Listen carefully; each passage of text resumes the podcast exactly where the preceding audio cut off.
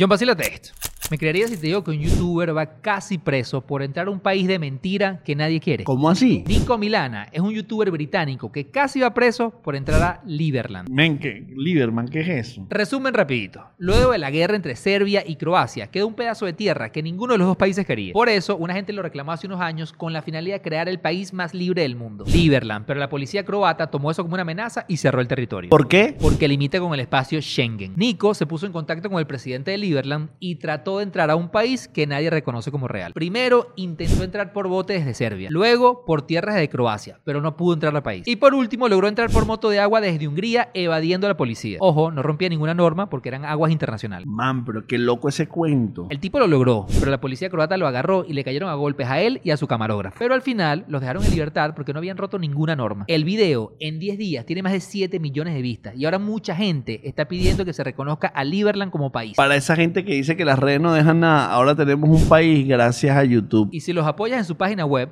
puedes obtener hasta su ciudadanía. Gente, llegó la forma de conseguir un pasaporte europeo. Ajá, pero también suscríbete a este canal, ¿vale? Dale click, dale click a la campanita. Eso no es de youtuber, Juan.